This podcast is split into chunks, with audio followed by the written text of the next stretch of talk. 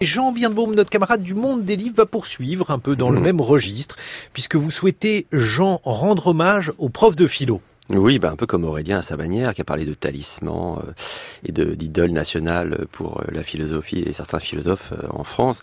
Moi, je reviens justement du, du forum philo qui était ce week-end au Mans, le forum philo Le Monde Le Mans que j'ai la joie d'animer chaque année. Et cette année encore, cette fois encore, il y avait des centaines de lycéennes et de lycéens. Faut le saluer parce que c'est important et c'est pas si souvent le cas.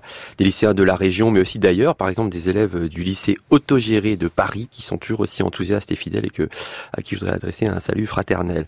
Euh, cette année, nous fêtions euh, le 30e, euh, la 30e édition du, du, Forum Philo, et ce fut notamment justement le, le cas, l'occasion, pardon, de, de donner la parole à quelques professeurs de philosophie, de ce que, euh, comme ça, souterrainement, Aurélien évoquait à l'instant, des professeurs de philosophie qui ont témoigné de leur expérience. Et il y a eu alors des, des moments absolument bouleversants, notamment lorsque Jacques Dariula a pris la parole. Jacques Dariula est un philosophe euh, de l'art qui a beaucoup réfléchi sur la question du regard, entre autres. Il a enseigné pendant près de 40 ans en lycée d'abord, puis euh, à la Sorbonne. Et à la fin de son exposé, euh, l'autre jour, donc au Mans, Dariula a eu soudain la voix, la gorge plutôt, toute serrée vraiment la gorge toute serrée et les 900 personnes qui étaient dans la salle l'ont soutenu, porté, l'ont enveloppé littéralement dans un silence fraternel. Et ce au moment même où Dariula évoquait précisément le silence éclairant de ses élèves. Et je suis venu euh, ce matin finalement à ce micro pour vous citer les derniers mots que je trouve très beaux, les derniers mots de son intervention, ceux qu'il a prononcés à basse voix et les larmes aux yeux. Il arrive, disait Bachelard, donc cité par Jacques Dariula l'autre jour, il arrive, disait Bachelard, qu'on rate un cours comme il arrive qu'on rate un feu. Le bois brésille et grésille un moment dans la cheminée, charbonne, puis s'éteint. Mais il arrive aussi quelquefois que l'enseignement soit effectif et que le feu prenne. À quel signe reconnaît-on cette flambée?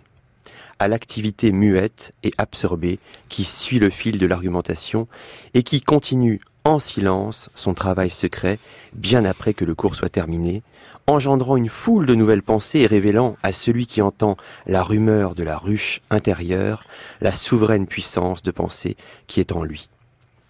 C'est ainsi qu'il m'est arrivé, poursuit et conclut Jacques Dariula, c'est ainsi qu'il m'est arrivé de mesurer la profondeur du dialogue avec mes étudiants à l'intensité de leur silence.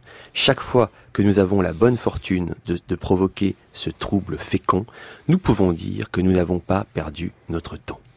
Voilà, chaque année quand je vais dans les lycées du Mans, à Montesquieu, au lycée agricole ou encore euh, tout près à Alonne, au lycée André Malraux, pour préparer ce forum philo, je dis toujours aux élèves combien l'année, cette année, cette fameuse classe de philo euh, peut ouvrir mille chemins, à quel point elle constitue, quoi qu'ils veuillent ou elles veuillent devenir, faire plus tard, un inestimable coup d'envoi mais c'était la première fois que je pouvais leur présenter, oui, en chair et en os, le professeur dont l'ironie m'a ouvert les yeux et l'existence il y a maintenant bien longtemps.